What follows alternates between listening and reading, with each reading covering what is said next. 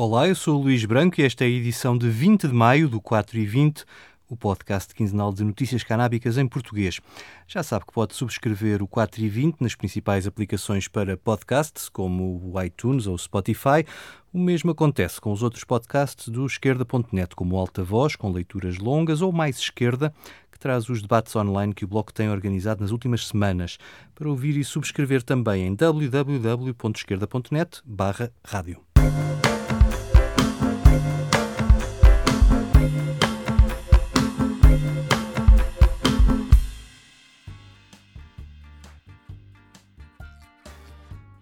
Estas semanas de confinamento têm sido fracas em notícias canábicas, mas têm sido aproveitadas para debates à distância e transmitidos nas redes sociais. Tal como nas últimas edições, este 4 e 20 destaca um destes debates, organizado pela Cosmic Care, e que serviu para abordar vários assuntos relacionados com o consumo e a regulação da cannabis.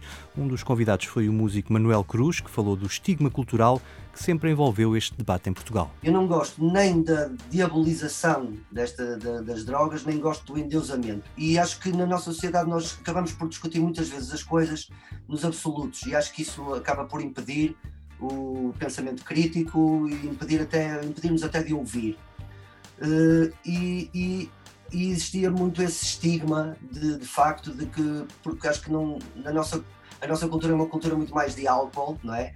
Em que o álcool é acessível, as pessoas conseguem, as pessoas não estressam porque não têm álcool, porque as pessoas sabem que em qualquer momento podem ir beber um copo, tudo isso já sai da equação, essa parte já, já sai da equação. Sabem que se quiserem beber uma coisinha melhor podem dar mais X dinheiro e bebem uma coisinha boa e sabem que, têm, que são coisas controladas, etc. No entanto, continuamos a ter muito muito bêbado no nosso país, eu vou dizer bêbado, da mesma maneira que dizem eh, drogados, não é? Pronto. Uh, porque eu também não considero, não, não, não, me refiro às pessoas assim. Mas continuamos a ter muita gente a, a, consumir e temos muito mais capacidade de gerir, porque na nossa cultura deram-nos muito mais ferramentas para saber gerir essa questão nos nossos empregos, nos nossos trabalhos, nos nossos afazeres, nas nossas responsabilidades.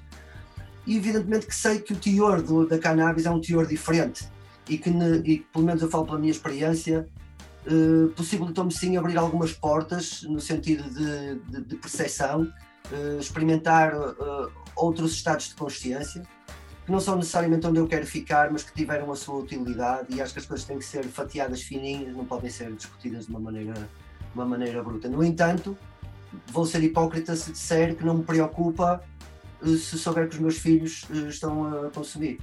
Eu sei que é, há essa hipótese de ser um hipócrita, como é evidente, ou então apenas ser, ter as minhas dúvidas e querer assumir as minhas dúvidas, porque acho que na, na gestão das coisas reside, o, reside a dificuldade. Mas, no entanto, sou a favor, claro, da, da, da liberalização, evidente. A moderadora deste debate online foi Helena Valente, da Cosmic Care, uma associação que se tornou conhecida pelo serviço de informação e drug checking em festivais e outros espaços de diversão noturna.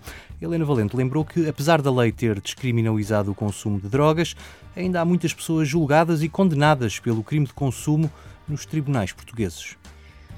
Há ainda muitas questões que, apesar da descriminalização, se levantam porque embora no nosso país, abaixo de determinadas quantidades, o uso esteja descriminalizado, muitas pessoas ainda são acusadas do crime de consumo.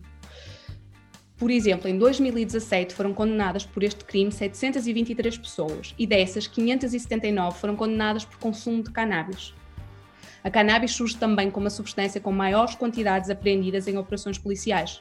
Por exemplo, se olharmos para as pessoas detidas por crimes relacionados com droga, vemos que a cannabis também é a substância que, que leva maior número de pessoas a serem detidas. E o mais preocupante é que a maioria destas pessoas está na faixa etária entre os 21 e os 29 anos, seguido dos escalão de idades de pessoas com menos de 21 anos. Estamos a falar de jovens, de pessoas desempregadas, de pessoas com baixa escolaridade, de mulheres, de pessoas negras, de migrantes, muitas vezes traficantes consumidores. Porque de facto são as pessoas que vivem em situação de maior privação económica a quem a venda de substâncias ilícitas se apresenta como uma estratégia de inserção económica viável, ou seja, para quem não tem à partida oportunidades de trabalho ou de condições de remuneração que são dignas. Estas redes da economia informal são muitas vezes das poucas estratégias de sobrevivência que algumas pessoas têm, mesmo sabendo os riscos que isso vai implicar e sabendo que vão ter que coabitar com insegurança com, e com violência de variada ordem. De facto, a lei portuguesa da descriminalização de alguma forma conseguiu regulamentar o mercado da procura, mas continuou a deixar totalmente desregulado o mercado da oferta. Outra das convidadas foi Ana Barbosa, organizadora dos Encontros de Mulheres Canábicas, uma iniciativa integrada na Marcha Feminista do 8 de março, no ano passado, no Porto. Ana Barbosa falou da importância dos espaços não mistos para as mulheres falarem sem constrangimentos da sua experiência com o consumo de cannabis. Uma das coisas que é muito questionada é porquê um espaço para, para mulheres, porque é que tem que ser criado um, um, espaço para mulheres. E esta, esta resposta é difícil de explicar a alguém que não, que não tenha condição de ser, de ser mulher, de, de ser criada mulher e socializada, porque de repente, quando temos uma sala que estão só mulheres, há algumas questões que vão mais rápido, porque ninguém tem que as justificar como reais. E essa questão no, no, no, consumo de substâncias é o assédio, o, o acesso nos, nos, lugares de lazer noturno, que é muito complicada uh, para estar. E eu, por exemplo, para fumar, esteja onde estiver, se estiver sozinha, uh, sinto que tenho um maior risco de ter abordagens indesejadas. Um, e há essa, essa, essa percepção. E pronto, do, do encontro, sobretudo do, do Gato Fadio, surgiram uh, com esta colagem de cartazes na rua, chegamos a mulheres diferentes e de origens e ocupações profissionais uh, diferentes, e isto levou a que eu tivesse contacto com relatos que me traziam uma perspectiva totalmente diferente da cidade onde eu vivia, que não era uma surpresa, porque a mim não me surpreende que digam que a polícia é racista ou xenófoba, mas realmente eu levo muitos anos a fumar no Porto de alguma forma livremente, não vou tendo algum cuidado, mas não sinto uh, que tenha totalmente que, que, me esconder, mas de repente há pessoas que são imigrantes ou, ou que têm outros traços que chamam a atenção da polícia e têm em dois anos no Porto muito mais revistas do que eu tenho em dez anos a fumar na rua.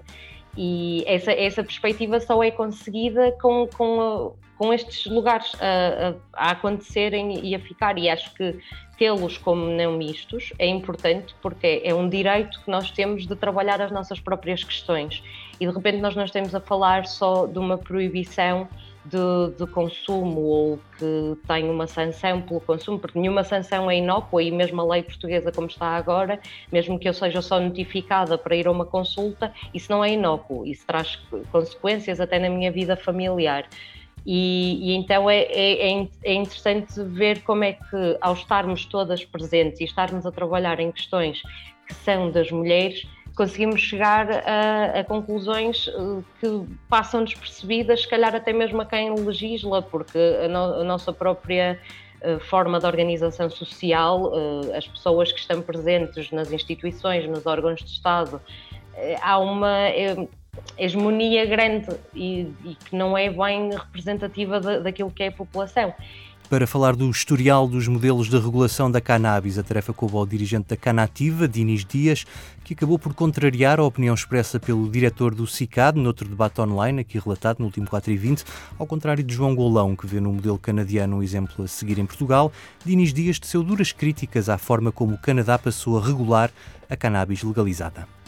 Uh, o Canadá não deu acesso ao tecido da comunidade, ao tecido económico que já existia na comunidade, uh, não diria ilegal, diria numa zona cinzenta, porque era quem fornecia os dispensários antes da aprovação da legislação sobre a cannabis medicinal que permitia a sua venda apenas em estabelecimentos uh, autorizados. Portanto, durante 17, 18 anos foram tolerados, foi tolerada a existência de dispensários onde produtores eh, não licenciados vendiam, não licenciados no ponto de vista farmacêutico, vendiam cannabis para fins terapêuticos. Obviamente que uh, a, forma de conseguir o cannabis para fins terapêuticos era muito fácil de, de, ser ultrapassada pelas pessoas que o queriam para fins recreativos. Isso levou a que, muito provavelmente, metade ou mais metade das pessoas que estavam a aceder aos dispensários para, de cannabis para fins medicinais, na realidade o fizessem para, para uso adulto e, e pessoal não propriamente com fins, com fins medicinais. Uh, ora, isto levou a que se estabelecessem critérios de qualidade e de preço durante 17 anos uh, a, que a comunidade se habituou.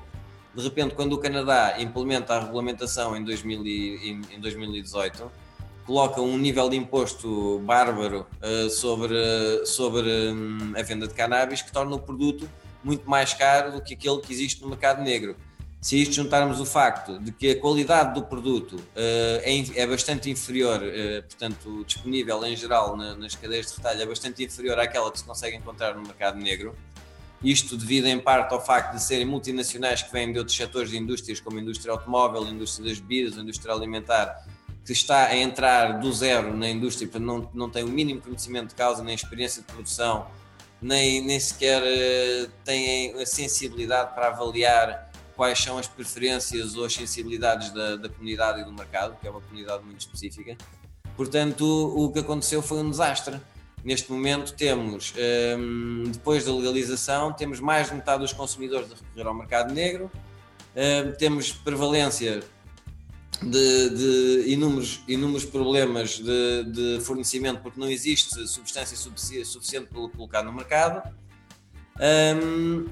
E não foi, e vamos lá ver, a, a política de, de, redução de danos ou de, e de, e de no fundo, um, prevenção de riscos que devia ter acompanhado uh, toda esta movimentação não foi feita. Portanto, isto foi um triplo desastre. Para as pessoas que adoram o modelo canadiano, eu costumo dizer que a única coisa que tem, que tem de bom é de facto permitir o autocultivo. Uh, porque de facto, a nível, a nível uh, da limitação do acesso, da próprio controle e estigma que continua a haver na sociedade. Portanto, um, um, um inquilino pode ser despejado de, um, de, uma habitação, de um apartamento ou de uma casa pelo facto de cultivar cannabis, ainda que seja autorizado pelo Estado a cultivar cannabis. Portanto, isto coloca as pessoas numa situação de precariedade e de risco social bastante elevado num, num clima que se, que se, em que, em teoria, é um, um clima regulamentado, legalizado, um, com, com regulamentação na produção, na distribuição, na venda ao público. Portanto, isto vem-nos provar que a legalização por si só não resolve nada. Uh, por outro lado, pode criar inúmeros problemas que não existiam antes, de, antes de um modelo regulado, como prova, como prova de facto o, o Canadá. Outro dos convidados do debate foi o jurista João Taborda da Gama, que foi consultor de Cavaco Silva, em Belém, e teve uma passagem efêmera pelo governo fantasma de Passos Coelho, aquele que só durou umas semanas, no fim de 2015, para ilustrar a hipocrisia vigente em Portugal sobre a cannabis. Taborda da Gama apresentou o seu paradoxo do louro prensado.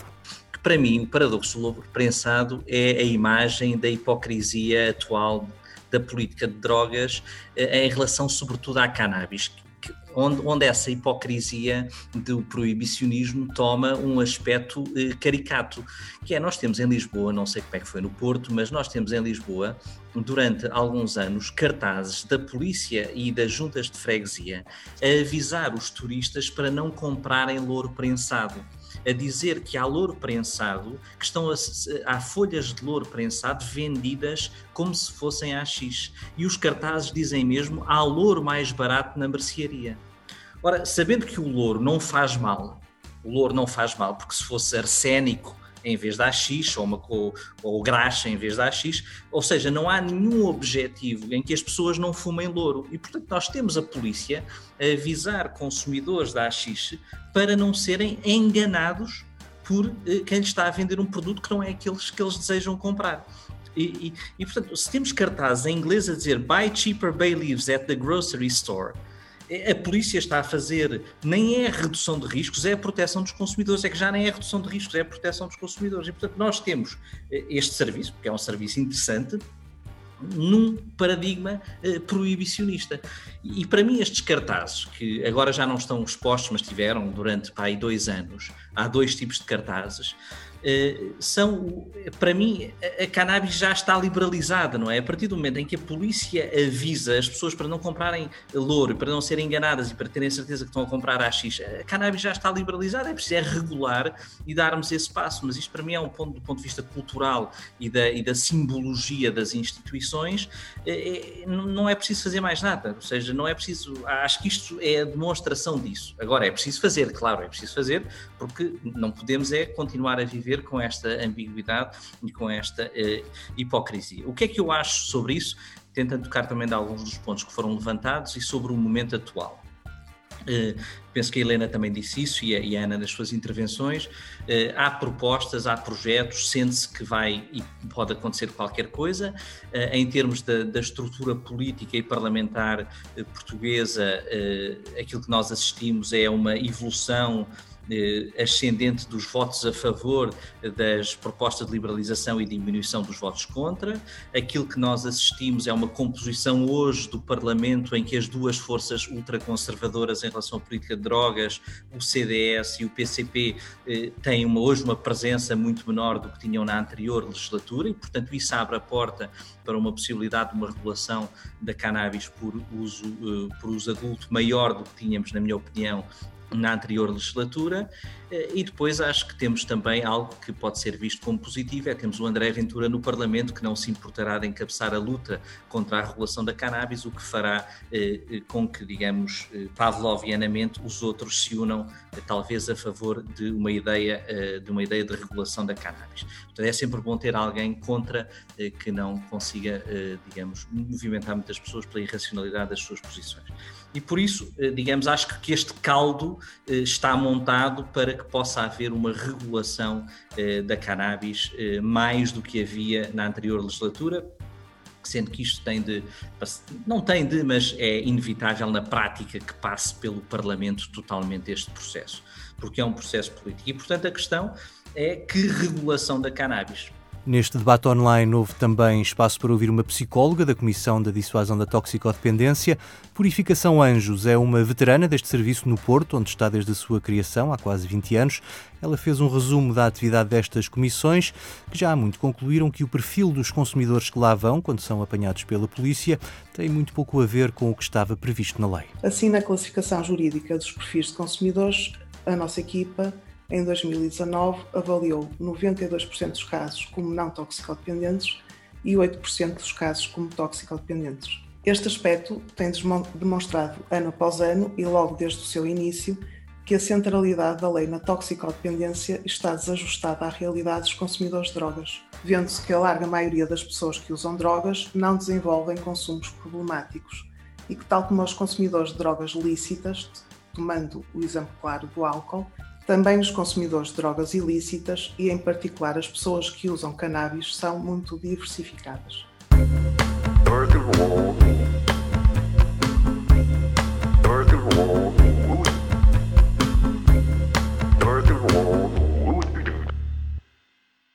O 4 e 20 chega ao fim com o momento musical, que tem letra e música de Manuel Cruz, que também empresta a voz a este tema, gravado pelo Rui David no seu álbum Contra Luz.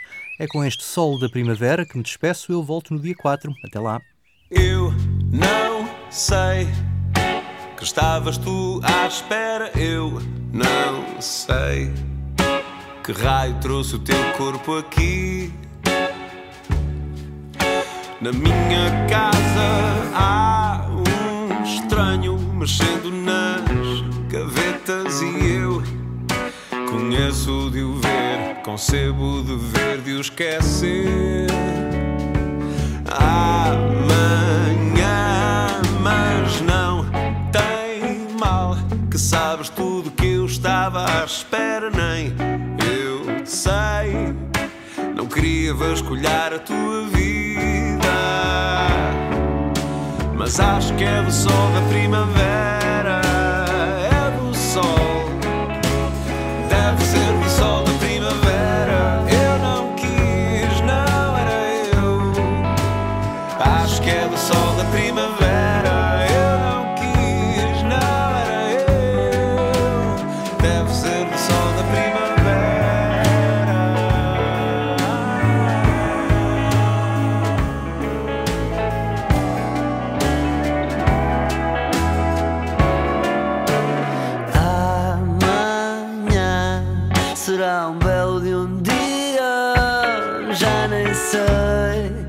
Foi tão mal assim esperarmos toda a vida. Fui rindo enquanto estava à espera, na iminência, achando sempre que o amor é uma doce evidência. Vendo luz, de certo tem de haver alguma sombra. E na contraluz tu continuas a ver, a ver o que pensar só mais um visto nos meus planos. Mas devo ter olhado dessa forma. É do sol, deve ser do sol da primavera. Eu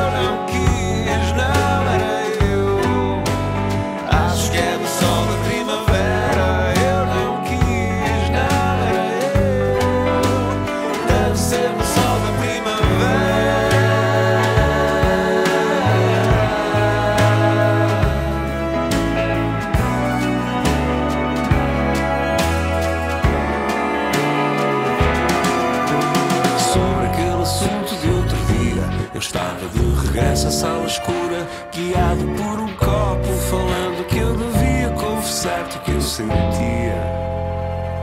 Mas eu não me arrependo de um minuto desse dia, agora que eu regresso à aula clara. Com isso eu só aprendo, e agora então relendo, eu confesso. Eu sabia bem